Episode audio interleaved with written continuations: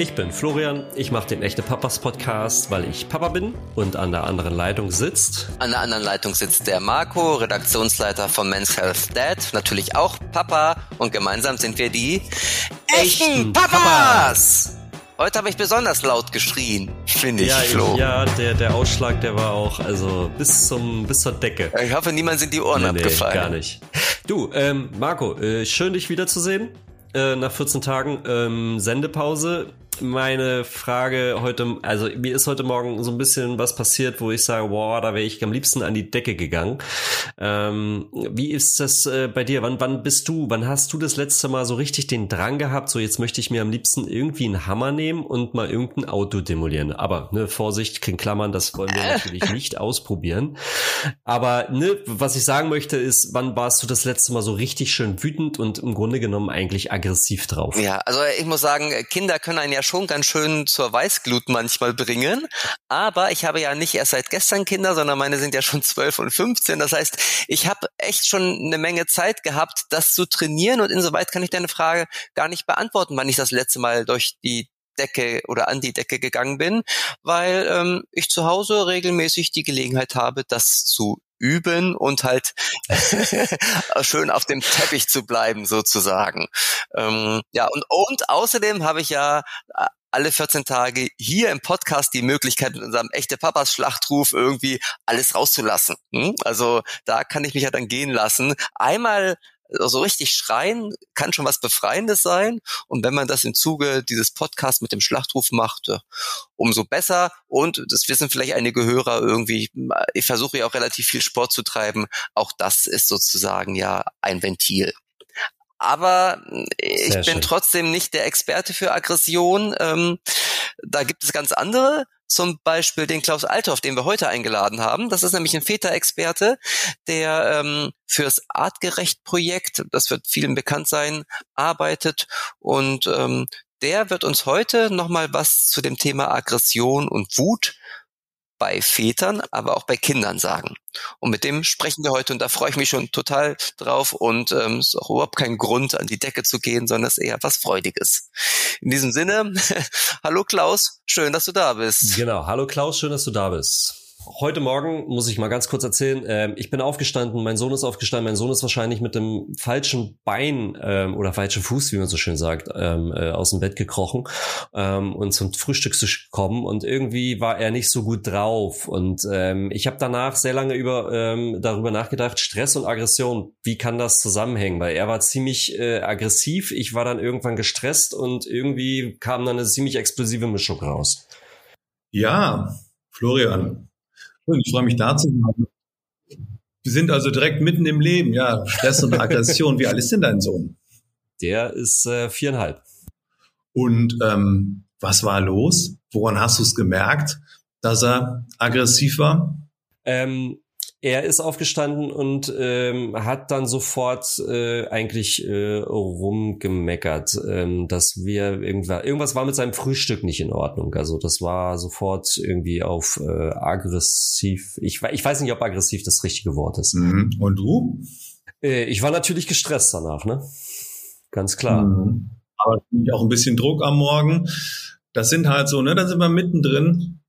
Das sind so die klassischen Über Übergänge ähm, die Trichter und die Nadelöhre, durch die wir uns äh, im Alltag ja eigentlich ständig durchbewegen äh, müssen, äh, mit unseren Kindern, mit unseren Partnern, je nachdem, wie wir leben. Und äh, da knallt halt regelmäßig und da werden wir bestimmt äh, jetzt in den nächsten Minuten ein bisschen Zeit haben, drüber zu sprechen dann schließe ich einfach mal eine Frage an. Ähm, also äh, Flo hat ja gerade schon Stress und Aggression ähm, zusammengebracht. Wie ist es denn mit Stress und Erziehung? Wie bedingt denn das eine das andere? Ja, ich glaube, ähm, das macht bestimmt Sinn, wenn wir noch mal kurz drauf gucken, was ist das eigentlich Stress und was ist das eigentlich Aggression? Also Stress ist ja im Grunde genommen ein Schutz und ein Notsystem. Das heißt, es ist eigentlich ein neurophysiologischer Zustand oder Vorgang. Da passiert was im Körper und äh, das ist dafür da. Also sagen wir, der Stress löst einen Impuls aus und dieser Impuls ähm, aktiviert was im Körper, was wir brauchen, um auf Gefahrensituationen zu reagieren. Ja, also ganz konkret gibt es da bestimmte Hirnareale, in dem Fall ist das der Mandelkern, Amygdala genannt, der eigentlich einen ganz alten Teil von unserem Gehirn repräsentiert. Da sind wir noch nicht mal Säugetiere und längst noch nicht Mensch, da sind wir quasi Reptil und reagieren auf eine Bedrohung. Also wir sind irgendwo im Wald unterwegs, wir hören über uns ein Knacken. Wenn wir jetzt wie normal erstmal nachdenken würden, was ist da los, warum knackt das, ach ja, es war ja Sturm, könnte das vielleicht sein, dass da ein riesiger Ast sich löst, das dauert viel zu lange. Unser Stress- und Notsystem hilft uns in dem Moment sofort zu reagieren. Unser Herzschlag, zack, geht hoch, zack, die Atmung wird flacher, als wenn wir zu einem Sprint ansetzen wollten. Und vielleicht tun wir das auch sofort. Der Blutdruck schnellt hoch, die Nebennierenrinde haut Hormone raus, Adrenalin, Noradrenalin, Cortisol. Und wir sind bereit, sofort aus dem Stand zu fliehen, zu kämpfen oder zu erstarren. So.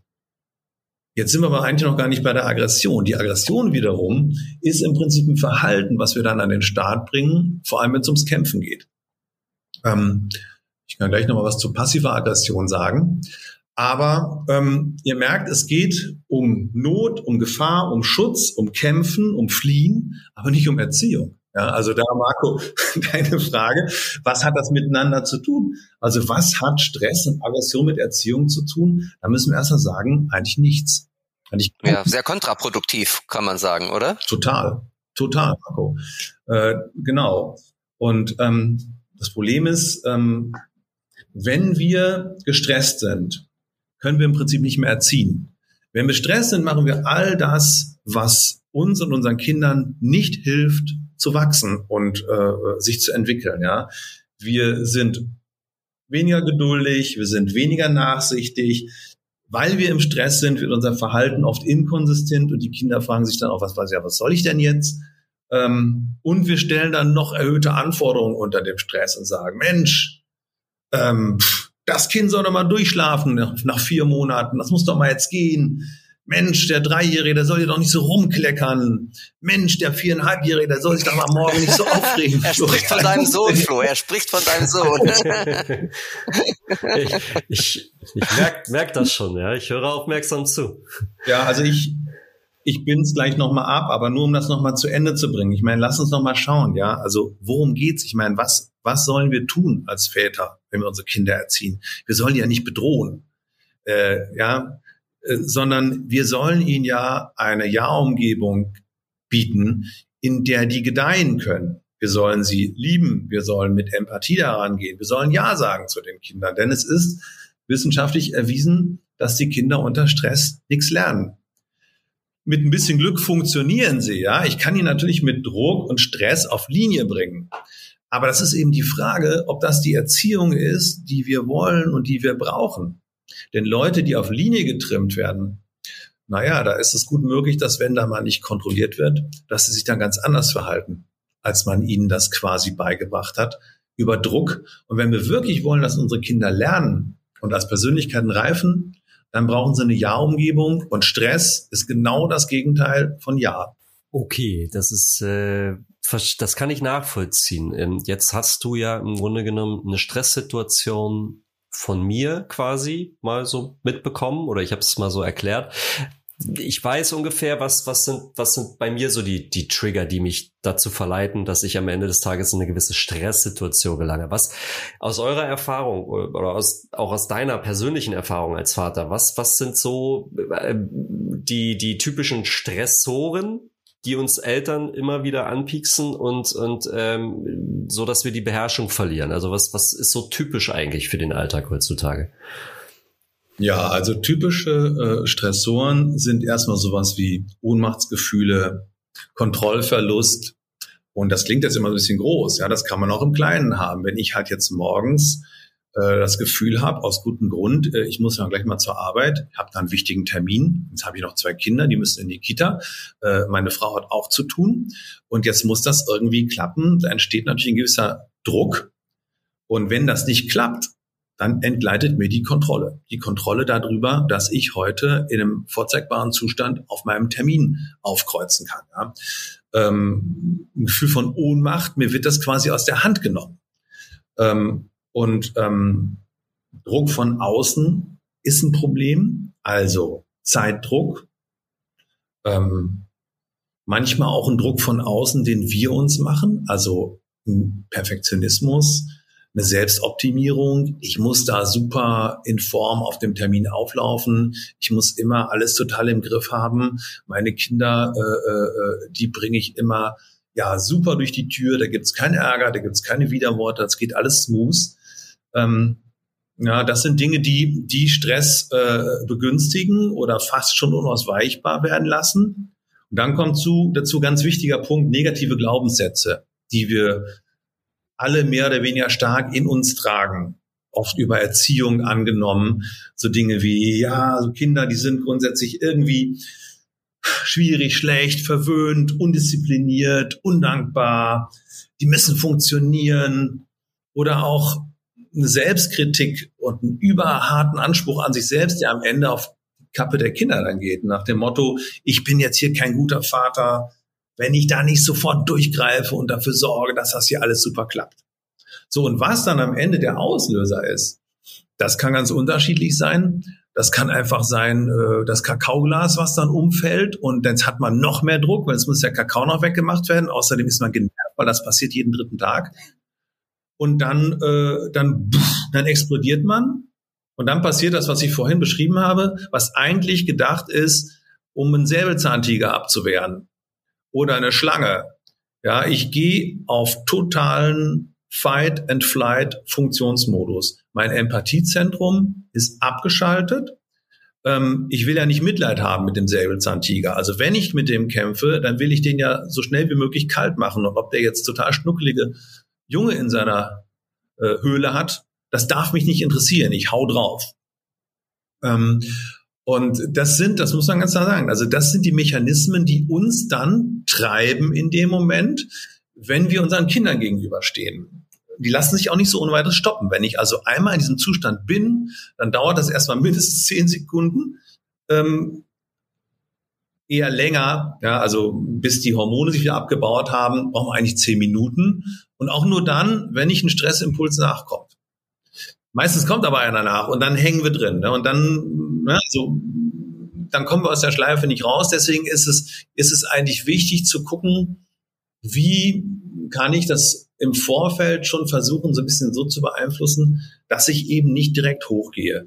Gibt es irgendeine Chance, ähm, meinen morgendlichen Weg zur Arbeit mit den Kindern zur Kita so zu organisieren, dass ich nicht schon von vornherein so krass unter Druck stehe? Fast sagen, sorry, Entschuldigung, äh, könnte man fast sagen, äh, unsere Vergangenheit stresst uns, um es mal überspitzt zu fragen? Ja, klar, auf alle Fälle. Also unsere ganz persönliche Vergangenheit, aber natürlich auch, also das sind so, das ist wie so ein Schichtenmodell. Da bin jetzt erstmal ich als Papa mit meiner Lebensgeschichte oder sagen wir so mit meiner aktuellen Situation. Wie waren die letzten Jahre? Vater werden, Eltern werden, kann man ja auch als sowas wie eine normative Krise betrachten. Also wir sind schon unter Druck wenn wir, äh, wenn wir eine Familie aufbauen und, und, und unterhalten müssen und irgendwie ja auch gesund groß werden lassen. Und dann kommt da quasi unsere Erziehung. Was haben wir eigentlich so gehört? Ähm, und natürlich, was war das, was unsere Eltern motiviert hat, so zu sein? Äh, was haben die gelernt? Und dann geht's weiter über die Epigenetik. Ähm, welche Verbindungen sind bei uns quasi angeschaltet aus den Generationen davor? Und wir leben in einem Land und einer Region mit sehr viel Krieg, Leid und Elend in den letzten äh, 100 Jahren, so dass wir da durchaus ein Päckchen äh, mhm. mit uns tragen. Um da mal anzuschließen, Klaus, ähm, was brauchen denn wir Eltern, um trotz Alltagsstress, der einfach da ist, in so einem ausbalancierten Zustand zu bleiben? Und was wirkt sich positiv auf uns und dementsprechend natürlich dann auch auf die Familie und auf die Kinder aus? Ja, also ich würde sagen, wir brauchen vier Sachen. Also vielleicht sind es noch ein paar mehr, aber ich mag mal vier nennen, die ich für wichtig halte. Also wir brauchen erstens ähm, Austausch. Hm. Wir brauchen Austausch mit anderen. Wir zum Beispiel mit anderen Vätern. Auch mit unseren Partnerinnen, aber auch gerade mit Vätern. Zu gucken, wie geht's eigentlich bei euch? Was macht ihr eigentlich? Also wir führen ja im Artgerecht-Projekt Väterkurse durch, artgerecht Vater sein. Und ähm, ich denke, da ist einerseits ganz wichtig, was die Leute für Infos kriegen. Aber ich merke bei jedem Kurs, dass die Tatsache, dass die Männer quasi in einem geschützten Raum sich untereinander austauschen können, irre was ausmacht. Weil was passiert ist, das Erste ist, was du feststellst, dass äh, es den ganzen anderen Vätern im Grunde genommen genauso geht wie du. Wir haben alle genau dieselben Themen. Und das weiß aber keiner. Das ist einerseits irgendwie klar, aber es wird auch nicht kommuniziert, weil die Männer, mit denen wir Kontakt haben, unsere besten Freunde, die es noch mit in die Familienzeit geschafft haben, vielleicht unsere Eltern, äh, Arbeitskollegen, das sind alles keine, da reden wir nicht über die Schwierigkeiten, da reden wir nicht über unsere Ängste und Nöte. Und ich empfehle allen Männern sowas wie einen männlichen Resonanzraum wo ich andere Väter treffen kann, die im Prinzip so sind wie ich, aber ich habe mir die gar nicht ausgesucht. Das ist ein bisschen wie ein Dorf. Da gibt es ein paar, die finde ich total cool, ein paar gehen mir vielleicht auch ein bisschen auf den Keks, aber die alle schaffen ein Bild von Vater sein, was mich total entlastet. Das ist der erste Punkt. Im Grunde genommen geht es ständig um Entlastung. Eigentlich brauchen wir Entlastung. Entlastung durch Austausch ist die Nummer eins. Entlastung durch Unterstützung und Netzwerke ist die Nummer zwei. Es macht Sinn, sich ein Netzwerk zu schaffen, als Familie sich sowas zu schaffen wie ein Dorf oder wie ein Clan. Wo sind andere Familien? Wo gibt's Leute, die sind auch so drauf wie ich? Als Mann gedacht, wo sind andere Väter? Nicht immer nur den Frauen das überlassen, diese soziale Rolle zu übernehmen, sondern echt mal so, so gucken, gibt's da noch andere Väter auf dem Spielplatz? Ja, also einfach ein Netzwerk, das ist das Zweite, was ich nennen würde. Das Dritte ist auch einfach Informationen. Also wir wir, gerade auch wir Männer, wir lernen in unserem Leben unheimlich viel. Wir machen total coole Jobs, oft hochkomplexe Sachen, aber wir wissen über Familie und Kinder und Erziehung oft relativ wenig. Und da kann man mit wenigen guten Büchern oder Kursen eine Menge machen. Also ich finde ja immer zum Beispiel für Stress und Aggression ist, ist eben äh, Erziehen ohne Schimpfen von Nicola Schmidt ist ein Top-Buch. Oder zum Beispiel, was ich sehr empfehle, äh, Daniel Siegel mit Tina Bryson, achtsame Kommunikation mit Kindern. Daniel Siegel ist ein amerikanischer Neurowissenschaftler, Neurowissenschaftler, Tina Bryson eine, eine Psychotherapeutin und die haben quasi aus neurowissenschaftlicher und psychotherapeutischer Sicht erklären die, wie diese Dinge in unseren Hirnen, also in den Hirnen unserer Kinder funktionieren. Und das ist wirklich mindblowing äh, und bringt auch echt viel für uns als Väter. Also nicht nur, dass wir lernen, wie was passiert eigentlich in unserem Dreijährigen, der vor der Supermarktkasse ausflippt, weil er keine Lockware jetzt kriegt, äh, sondern auch, wie, wie gehen wir da konkret mit um? Was können wir tun? Ja? Also tolles Buch. Und als, als viertes, ja, nach Möglichkeit irgendwie weniger Stress und mehr Spaß. Mehr Spaß führt automatisch zu weniger Stress. Also gucken, ja, im Grunde genommen, was ist eigentlich artgerechtes Leben für mich als Homo sapiens, für mich als Mann?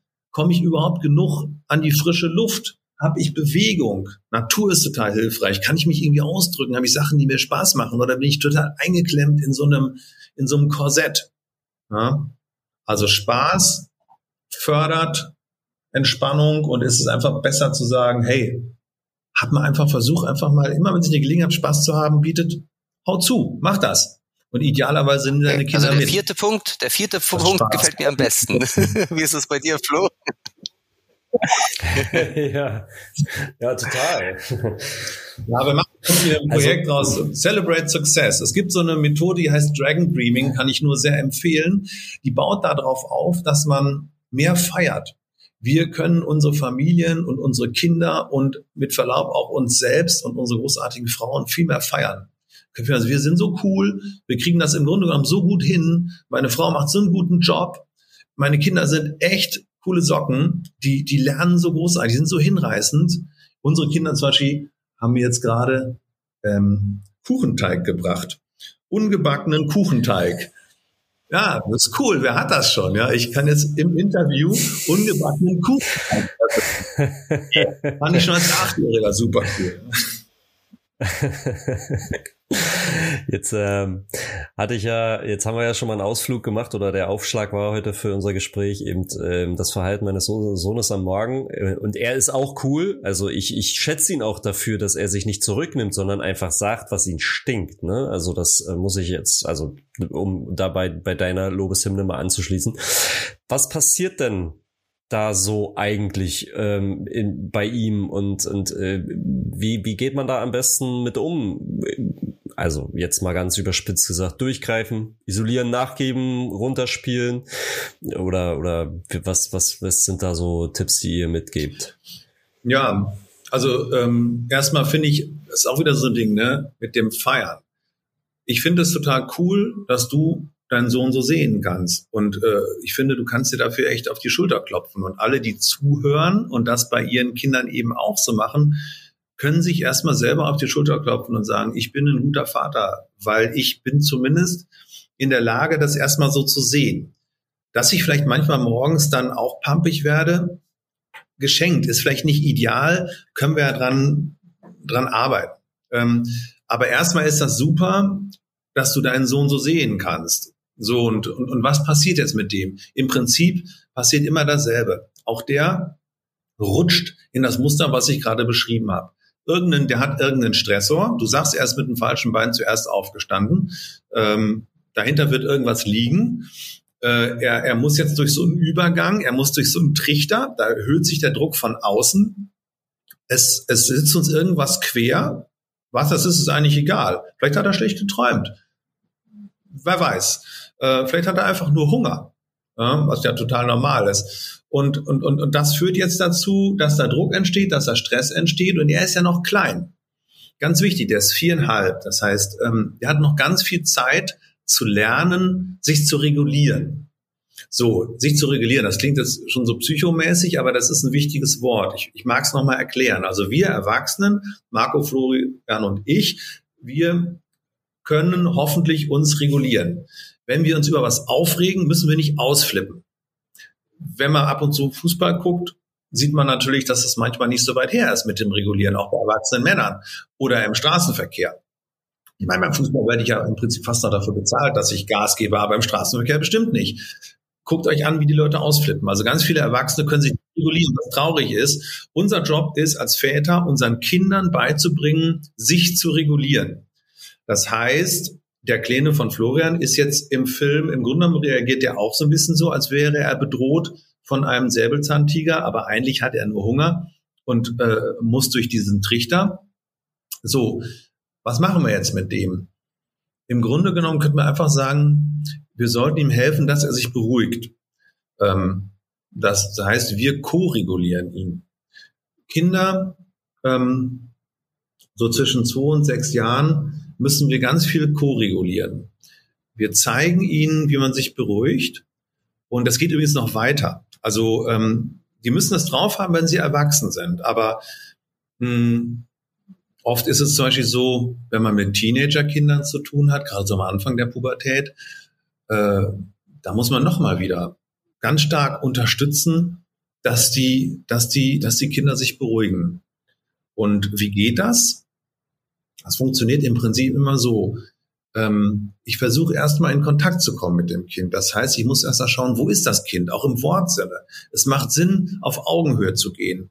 Äh, mich vielleicht zu bücken und mit dem Kontakt, Kind Kontakt aufzunehmen. Oder wenn das Kind das gerne mag, vielleicht kommt es auch auf den Schoß. Das kann ja auch sein. Dann ist es ganz anders, als wenn ich von oben auf das Kind runter gucke. Und dann verbinde ich mich mit dem Kind. Das heißt, ich muss erstmal ernst nehmen, was da los ist. Ähm, ich finde das vielleicht manchmal eigentlich ein bisschen lächerlich, worüber man sich so morgens alles aufregen kann. Aber dieser viereinhalbjährige, der hat halt in dem Moment ein Problem. Und da kann man sagen, hey, was ist los? Du bist ganz schön, du bist ganz schön gestresst, du bist ganz schön unter Druck, du bist ganz schön sauer. Also er muss natürlich die richtige Sprache finden, was der viereinhalbjährige jetzt so versteht. Boah, du bist, bist ganz schön sauer oder so. Wichtig ist, das erstmal anzuerkennen, überhaupt einen, diesen Move zu machen. Diesen, das ist so ein doppelter Move. Ich gehe auf Augen, wie so eine fließende Bewegung. Augenhöhe gehen, in Kontakt gehen im Sinne von, ich sehe dich, ich nehme das ernst. Ich sage nicht, ach, das ist doch hier so, am Morgen, was stellst du dich denn so an? Ist doch kein Problem, sondern nee, ich sage einfach nur, ey, ich glaube, du bist echt gerade ganz schön sauer, was ist los? Das führt oft schon zu einer deutlichen Entspannung. Bei meinem Gegenüber. Und in so einer Situation, wie Florian das äh, äh, ähm, geschildert hat, kann schon sein, dass es das eigentlich schon ist. Und jetzt braucht der Junge was zu essen. Das muss man auch sehen. Oft sind es ganz basale Dinge, die ähm, diese Aggressionen triggern. Ja, also morgens ist es ziemlich wahrscheinlich, dass er einfach Hunger hat. Also wäre für Florian eventuell die Situation, auf die beschriebene Art und Weise mit ihm Kontakt aufzunehmen, sein, sein, sein Emotionszustand zu sehen und auch ernst zu nehmen und dann zu sagen, hey, komm, wollen wir mal, isst doch mal was. Guck mal hier, es gibt was Leckeres zum Frühstück.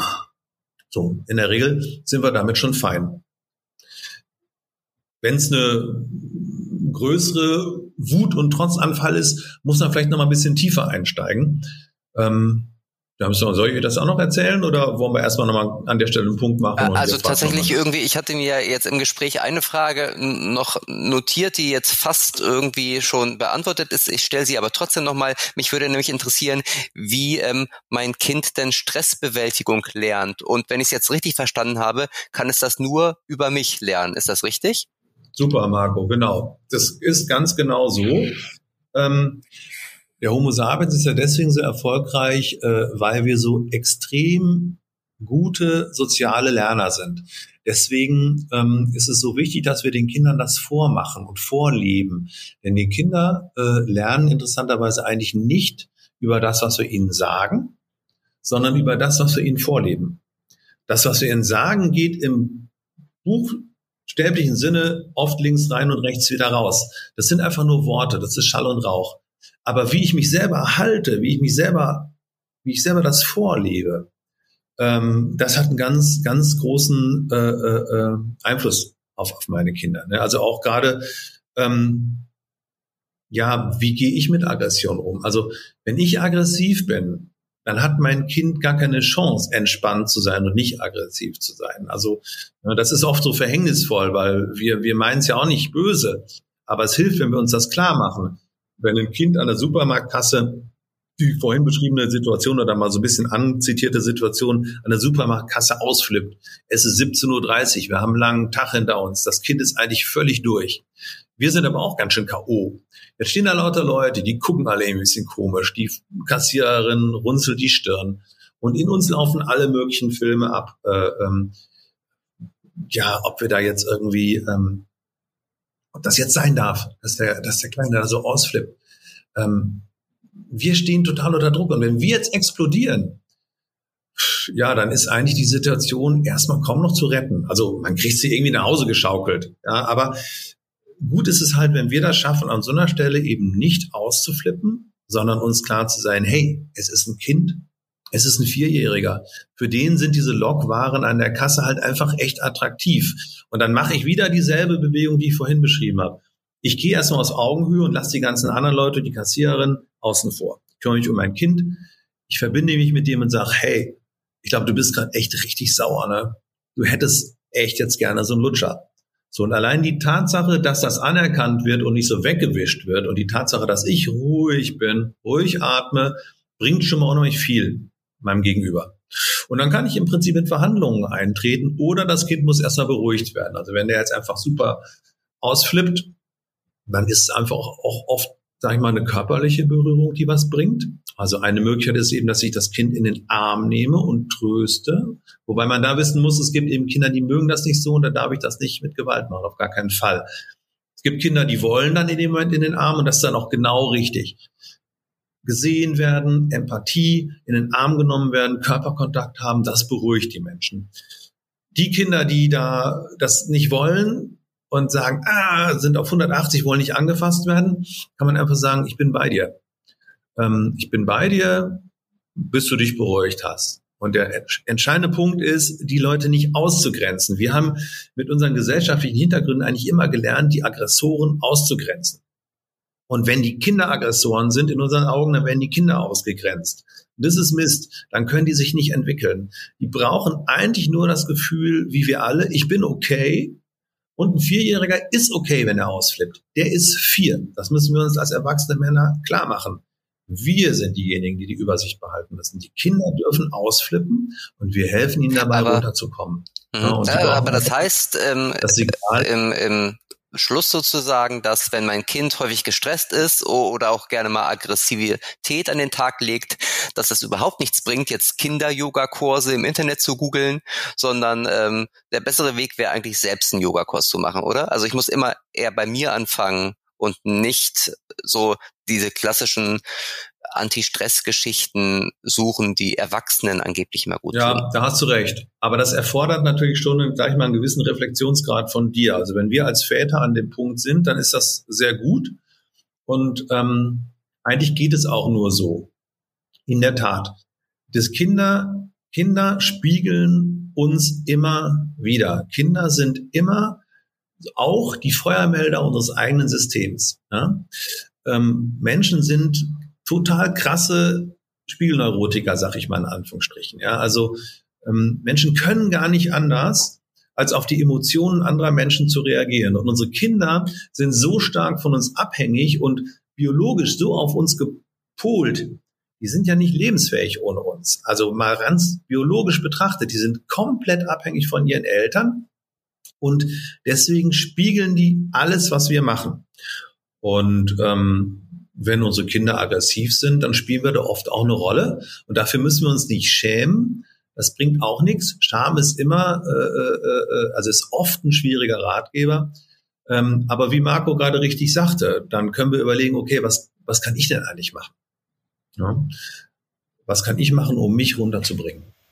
Die Frage, die ich mir gerade äh, so gestellt habe, ist, wie erkenne ich denn eigentlich so die Gefühle in meinem Kind? Okay, jetzt gibt es die offensichtlichen Gefühle wie äh, glücklich äh, oder oder lachen, Spaß haben, äh, aggressiv sein.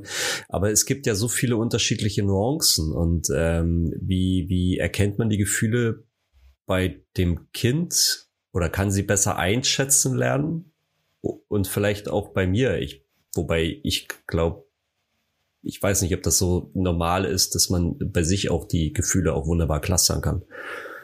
Normal. Mm. Ja, das ist ein wichtiger Punkt. Ähm, das ist ein wichtiges Übungsfeld, weil ähm, in unserem Kulturkreis, wir reden ja nicht so viel über Gefühle.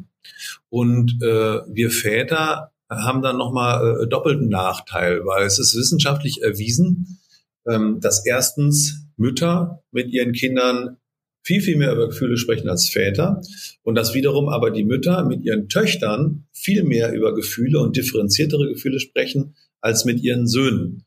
So, da haben wir als Männer und als Väter ganz kleine Aufgabe, ähm, wo wir auch wieder total super zwei Fliegen mit einer Klappe schlagen können. Also wir können uns um uns kümmern und um unsere Kinder. Und das muss man üben. Ähm, das muss man üben und da darf man sich auch ein bisschen Zeit gönnen. Also es macht Sinn, erstmal einfach anzufangen, mal auf Gefühle zu achten und sie vor allem zu benennen. Also wir haben ein großes Problem mit Sprachlosigkeit angesichts von Gefühlen. Ähm, etwas kabarettistisch zugespitzt, aber ich manchmal das Gefühl, wenn du Männer fragst, wie geht's ihnen, wie fühlst du dich, können die nur sagen, gut oder, oder muss oder muss ja. aber, muss ja, ne? Ja, wie geht's mir denn eigentlich wirklich? Also bin ich bin ich glücklich? Bin ich bekümmert? Bin ich besorgt? Bin ich verwirrt? Fühle ich mich wie gelähmt? Bin ich angewidert? Bin ich abgestoßen? Ähm, bin ich gekränkt? Oder bin ich strahlend? Bin ich fröhlich? Bin ich jubelnd? Bin ich einfach nur berührt? Ähm, ja, das ist gar nicht so leicht. Und man kann sich da reintasten. Es gibt dann natürlich auch, auch, auch Hilfen. In Erziehen ohne Schimpfen hat Nikola Schmidt dieses großartige Gefühlsrad entwickelt, ähm, wo man auch einfach mal äh, so durchgehen kann und dann merkt man, ah, ich, ich, ich kenne die Gefühle irgendwie alle. Ich bin aber nicht gewohnt, die zu benennen. Ja? So, und, und, und da muss man im Grunde genommen, also ich würde sagen, wir Väter, wir sollten da eine Kultur aufbauen. Für uns als Individuum mit unseren Kindern, aber auch als Männer untereinander.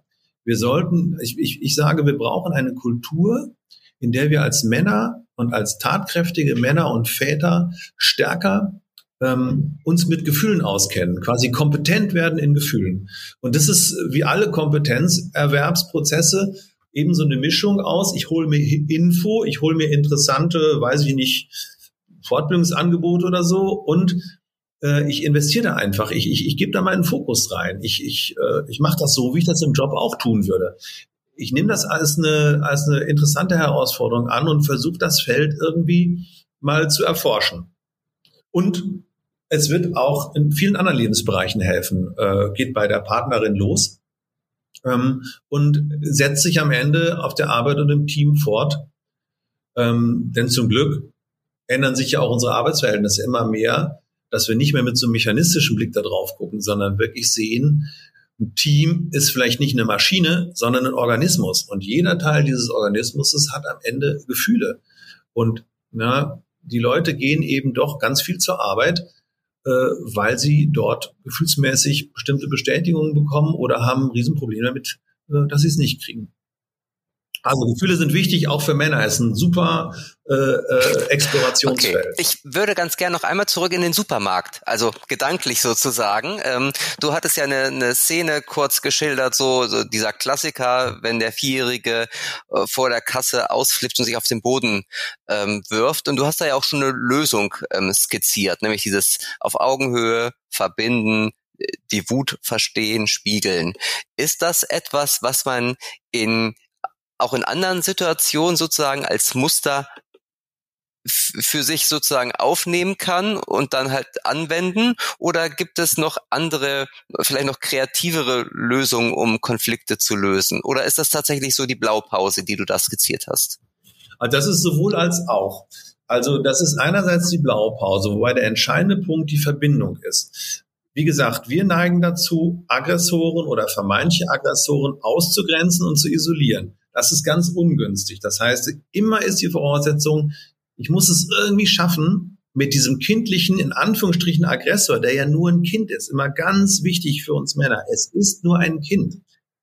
Ähm, der muss das noch nicht können. Sie muss es noch nicht drauf haben. Ich liebe dieses Kind und ich sollte es ihm jetzt zeigen, indem ich mich mit dem Kind verbinde. So, das ist immer die Grundlage. Ohne das geht nichts.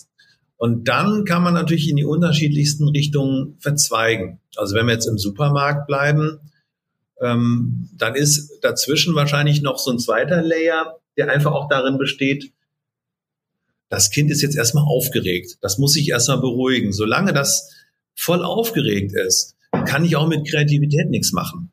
Weil äh, alle Hirnareale, die das beim Kind aufnehmen würden, sind gerade abgeschaltet. Das heißt tatsächlich, muss man wahrscheinlich sagen, wenn ich mich jetzt verbunden habe, kommt auch noch ein zweiter Layer, wo ich jetzt erstmal irgendwie versuchen muss, durch meine innere Ruhe, durch mein Dasein, durch mein Ich sehe dich, du bist okay, du darfst dich gerne aufregen, dem Kind jetzt erstmal die Chance zu geben, so aus dem Peak der Aufregung rauszukommen.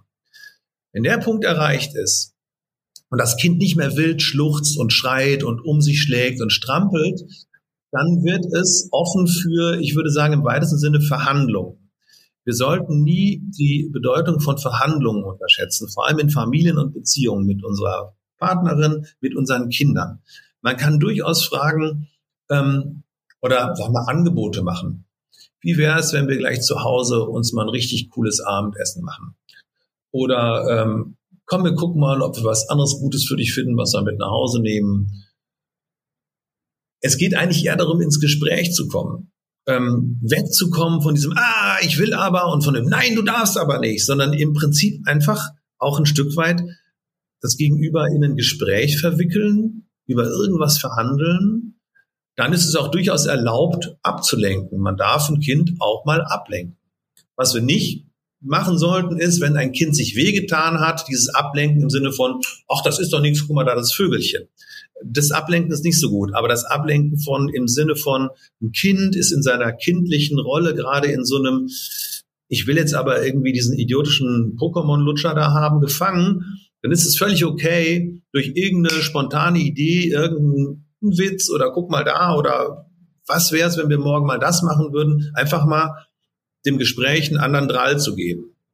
So, und da sind die, der Kreativität natürlich äh, keine Grenzen gesetzt. Da kann ich dann kann ich eigentlich, also wenn ich an dem Punkt bin, dann kann ich ja wieder spielen mit meinem Kind. Ja, dann haben wir eine Verbindung, das Kind fängt langsam an, sich zu beruhigen, es ist nicht ausgegrenzt wir können irgendwie einen Deal miteinander machen. Wir können überlegen, wie es jetzt weitergeht. Und oft ist es so, dass dann der Pokémon-Lutscher plötzlich gar nicht mehr so wichtig ist, weil Kinder sind ja auch sehr von sprunghaften Impulsen getrieben aufgrund ihrer Hirnstruktur, die unheimlich viel leisten kann, aber noch nicht so viele eingespurte Bahnen hat und es lässt sich dann auch oft leicht umlenken. Was können wir uns zunutze machen? Mhm. Jetzt haben wir sehr viel über die Gefühle und vor allen Dingen auch negativen Gefühle wie Aggressionen von Kindern gesprochen. Aber wie, wie ist das denn jetzt? Wie, wie gut kann ich mich selbst regulieren? Ne? Wir haben festgestellt, dass eine, dass, dass wir immer erstmal bei uns selbst anfangen müssen und sollten. Aber was kann ich denn dafür tun? Also jetzt mal ganz blöd gefragt, wie kann ich selbst jetzt noch als Vater lernen, wenn ich es vielleicht nicht so deutlich gelernt habe in meiner Kindheit, mich selbst zu regulieren. Genau, und das Ganze auch noch relativ stark unter Druck, weil wir Väter ja meistens mit diesen Themen so quasi in der, in der Rush-Hour des Lebens unterwegs sind. Wir müssen gleichzeitig noch einen fetten Job durch die Tür bringen. Wir haben eine Partnerschaft, die sich verändert unter Kindern, so, ne? Also, wir, wir ändern uns selber, wir haben nicht mehr so viel Zeit für unsere Hobbys, für unsere alten Kumpels, was weiß ich so. Und jetzt müssen wir auch noch irgendwie entspannter werden. Und da hilft erstmal auch also es bringt nichts da, in die Selbstoptimierung zu gehen. So nach dem Motto, wie kann ich jetzt noch die letzten blöden Macken an mir abschleifen? Das kann nicht der Punkt sein. Also ich glaube, erstmal ist wichtig, dass wir, dass wir uns nochmal klar machen, wir müssen nicht perfekt sein, um gute Väter zu sein. Wir müssen keine äh, dauerlächelnden Yogis sein, äh, äh um eben unsere Kinder gut großziehen zu können. Wir sollten uns vielleicht bemühen, erstmal die Spitzen abzuschneiden und äh, insgesamt erstmal dafür, also wirklich auch, auch zunächst der Vorschlag, lass uns ein Projekt daraus machen, unser Leben so cool wie möglich zu organisieren. Das meine ich im Wortsinne, so cool wie möglich im Sinne von, ich möchte was erreichen, ich möchte mich nicht kaputt machen, ich möchte menschengerecht leben, ich möchte Spaß haben, ich möchte Menschen haben, die ich liebe. Was kann ich dafür tun? Wie kann ich mein Leben so ähm, aufbauen? Und da kann ich natürlich alles Mögliche machen. Also allein schon für den einen bringt es vielleicht echt einfach fast mal wieder mehr Sport zu machen. Äh, auf dem anderen Ende des Spektrums kann es natürlich auch sein, dass ich sage, okay, ich will Meditationstechniken lernen. Würde ich jetzt nicht jedem verschreiben, aber wenn jemand dazu Lust hat, ist das äh, äh auf jeden Fall eine hilfreiche Sache. Und da kann ich das dritte Buch empfehlen, was ich, glaube ich, heute empfehlen möchte. Das ist von Rick Hansen und heißt Das Gehirn eines Buddha ähm, ist auch in dem großartigen Arbor Verlag erschienen, der, der solche starken Bücher aus den Vereinigten Staaten äh, hier in Deutschland übersetzt äh, kaufbar macht. Also der Rick Hansen ist auch ein Neurowissenschaftler aus Kalifornien und der beschreibt quasi die Schnittmenge zwischen äh, Neurowissenschaften, Psychotherapie und buddhistischer Meditationspraxis. Buddhistisch, weil man darüber wissenschaftlich wohl am meisten weiß. Und er zeigt, wie unsere Hirne funktionieren, wie wir uns tatsächlich auch zum Beispiel regulieren können, ganz naturwissenschaftlich mit einem psychotherapeutischen Hintergrund. Das ist total cool. Also quasi auf einer faktenbasierten Sichtweise mit einem psychotherapeutischen Verständnis.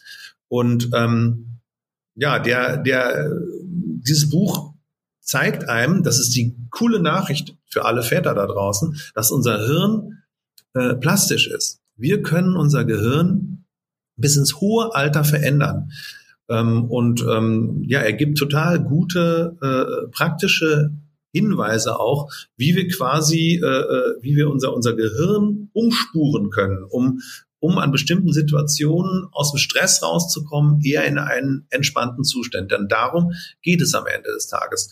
Stress reduzieren und wieder stärker dahin kommen, ja, wie Menschen eigentlich über Jahrmillionen gelebt haben, bevor wir in die äh, Zivilisations- und Wohlstandsfalle getappt sind, nämlich ähm, sehr stark ähm, sozusagen ähm, vom, ja, also einfach entspannt zu leben, aus diesem Stresszustand raus, sich um seinen Nahrungserwerb zu kümmern, irgendwo in der Savanne irgendwelche Dinge einzusammeln, socialisen mit anderen Menschen, mal gemeinsam auf die Jagd gehen, aber auch jede Menge Pause machen, dafür sind wir eigentlich gemacht. Für dieses an Stressimpulsen überdichte Leben, was wir führen zwischen Job und Kleinfamilie, sind wir eben eigentlich nicht gebaut. Und da sollten wir versuchen, uns zu entlasten, wo es nur geht. Und eben nicht da auch noch in die Selbstoptimierungsfalle zu gehen, sondern zu sagen, okay, was immer mich entlastet, ist gut. Und wenn ich Bock habe, Meditationstechniken zu lernen, oh, dann mache ich das ich finde das Thema total spannend. Ich befürchte aber, dass wir das heute im Podcast nicht allumfassend irgendwie hier behandeln können. Das ist die schlechte Nachricht. Die gute Nachricht ist aber, dass, ähm, das hast du im Vorgespräch erzählt, dass du an einem Buch sitzt, an einem Väterbuch, was im Herbst kommt, was vielleicht diese Themen auch unter anderem nochmal ähm, aufgreift, wo man nochmal nachlesen kann und das vertiefen kann. Du hast ja schon drei Buchtipps gegeben und insoweit vielleicht zum Abschluss magst du nochmal einen vierten Buchtipp geben, beziehungsweise eine kleine ähm, Aussicht, was uns da im Herbst mit deinem Buch ähm, erwartet. Äh, vielleicht, dass du auch ganz kurz sagst, in welchem Rahmen das ähm, ähm, geschrieben wird, weil ich weiß, das läuft ja unter dem Artgerecht-Projekt von deiner Partnerin Nicola Schmidt zusammen. Genau, so ist es. Ja, ich schreibe das Buch auch zusammen mit, äh, mit Nicola, äh, was mir eine große Freude ist und auch ein Riesengewinn fürs Buch, äh, weil Nicola natürlich äh, schon viel länger an dem Thema dran ist als ich und ich glaube, wenn sie halt ihre ganze artgerecht Denke da reinbringt und ich quasi die Männer-Väter-Perspektive, dann äh, wird das eine super Sache. Ähm, es wird ein äh, Geburtsvorbereitungskurs für Väter sozusagen in Buchform sein, der aber nicht nur für Leute ist, die jetzt zum ersten Mal Vater werden. Und wir werden das auch so schreiben, dass man das auch lesen kann, wenn das Kind schon da ist. Wir versuchen wirklich, die hilfreichen Informationen zu sammeln, die unserer meiner Meinung nach Väter wissen sollten, Männer wissen sollten, wenn sie Väter werden. Und wir haben uns vorgenommen, völlig ungeschminkt und klar so gesehen die Wahrheit zu sagen. Wir werden keine Mythen pflegen, wir werden weder rosa-rote Schleifchen binden, äh, noch irgendwelche Dämonen an die Wand malen. Wir werden wie immer im Artgerecht-Projekt wissenschaftsbasiert ähm, mit einem ganz klar menschenzentrierten Blick äh, die Dinge benennen und so im Ratgeber formulieren, äh, dass sie den Leuten wirklich weiterhelfen. Also das ist das Buchprojekt und darüber hinaus äh, gibt es natürlich auch noch äh, die Väterkurse im Artgerecht-Projekt, ähm, wo man auch nochmal eine Menge lernen kann über, ja, wie, wie kann ich einfach besser klarkommen als Vater? Wie gesagt, also das ist mir auch nochmal echt ein Anliegen, auch als Mann und selber Vater. Wir brauchen männliche Resonanzräume. Das fehlt uns. Wir sind oft ganz eng mit unseren Partnerinnen und das ist auch gut so. Wir sind, wir haben unsere Kumpels, aber ich sag mal, sozusagen wie die Männer aus dem Dorf, das fehlt uns. Und das ist mein persönliches Projekt, ähm, auch nach Jahren von Führungskräfteentwicklung und Teamentwicklung, die ich ja gemacht habe, äh, bin ich zum Schluss gekommen, wir Männer haben da was aufzuholen. Wir haben nicht mehrere Generationen Männerbewegung, auf die wir zurückschauen könnten. Wir brauchen was. Wir brauchen äh, äh einen solchen Austauschraum, wo wir gemeinsam unter Männern wachsen können. Denn ich bin davon überzeugt, deine Würde ähm, als Mann, die kriegst du am Ende unter Männern. Es ist ganz wichtig, dass du mit deiner Frau gut klarkommst, aber ähm, deine Würde als Mann, die bekommst du von anderen Männern. Und deswegen habe ich die Väterbande, die Väterbande gegründet. Das wird sozusagen mein Resonanzraum für Männer. Ähm, äh, ich finde das, finde das ganz spannend äh, und ich habe mir gerade überlegt, okay, ähm, was, was würdet ihr für Musik hören? In eurer Väterbande? Also ich frage deshalb, weil wir auf Spotify eine Playlist haben, eine, eine echte Papas Playlist, wo wir quasi einfach immer Musik draufpacken von Folge zu Folge, sozusagen das wünscht dir was an unsere Gesprächspartner. Und ähm, ja, also ich ach, würde gerne von dir wissen, was, was würdest du in diesem Väterresonanzraum spielen? Was passt da am besten für Musik? Also in dem Väter-Resonanzraum, da würde wahrscheinlich ganz viel unterschiedliche Musik gespielt, weil da sind die Männer drin, die sind Ende 20, da sind Männer, die sind Mitte, Ende 30 und ich bin schon ein bisschen älter. Und was ich einbringen würde, ähm, das wäre der Song Oft gefragt von der Kölner Band An Mai Kantereit. Äh, oft gefragt finde ich persönlich gerade für mich, das ist mein stärkster Väter-Song. Ähm, der Sänger von Ann Mai Kantereit, der, der Henning Mai, ähm, der singt da auf eine total, also er hat das Buch, hat das Lied für seinen Vater geschrieben. Und er singt da auf eine total nüchterne, fast ein bisschen spröde, aber total selbstverständlich liebevolle Weise über seinen Vater. Und ähm, er sagt, du bist zu Hause für immer und mich. Und das haut mich, also mich haut es um. Ähm, wenn ich das höre, dann denke ich, wir leben echt in einer spannenden Zeit. Äh, äh wir leben in einer Zeit, wo wir Männer, wir können als Väter echt tolle Abenteuer erleben, wenn, wenn Söhne solche Songs anschließend schreiben. Okay. Cool. Das äh, macht sehr neugierig auf den Song, der, wie gesagt, ähm, jetzt, wenn der Podcast live geht, auch parallel auf unsere Spotify-Playlist kommt von den echten Papas, ähm, die man abonnieren kann. Genauso natürlich wie unseren Podcast hier ähm, auf allen Kanälen, ne? Apple äh, wie heißt es, Apple Podcast, dieser Spotify, wie sie alle heißen, müssen wir gar nicht mehr aufzählen. Und wir freuen uns natürlich auch über eine Bewertung. Ähm, ein Stern wäre toll, zwei noch besser. Ähm, äh, macht einfach so, wie ihr wollt. Eine echte Bewertung, eine ehrliche, so wie wir auch die echten Papas sind. Freuen wir uns drüber und auch über Feedback. Ähm, das heißt, wenn ihr jetzt eine Frage habt, ähm, zu dieser Folge an Klaus oder auch eine allgemeine könnt ihr uns eine E-Mail schreiben und der Flo weiß auch immer, wie unsere E-Mail-Adresse ist. Genau, die kommt wie aus der Pistole geschossen. Podcast at echtepapas.de. Oh, das hast du aber Einfach, lange geübt.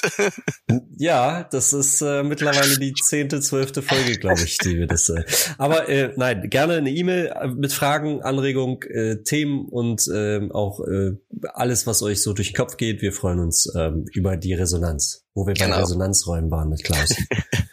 Und ich freue mich, dass das heute hier mit dieser Vaterbande zur Dritt, schon mal eine kleine Vaterbande, so gut geklappt hat und dass der Klaus Zeit hatte für uns. Und ähm, wo wir schon beim Freuen sind, natürlich freuen wir uns auch auf euer Buch.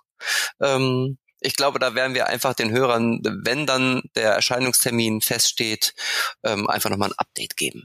Ganz genau. Super bedanke mich auch dafür, dass ihr mir äh, hier einen Raum gegeben habt, um für diese Väteranliegen zu werben. Und äh, ja, ich danke euch für den super Job, den ihr macht, dass ihr so einen äh, coolen äh, echte Papas Podcast lauft. Das liegt immer an den Gästen. Absolut. Und an den Themen, was ihr jetzt zu erzählen habt. Ja. Dann vielen Dank, Klaus. Ich hoffe, wir sehen und hören uns auch bald mal wieder. Spätestens im Herbst lesen wir dich und die Hörer hören uns in zwei Wochen wieder. Ganz genau. Bis dahin macht's Bis gut. Dahin. Ciao. Tschüss. Tschüss.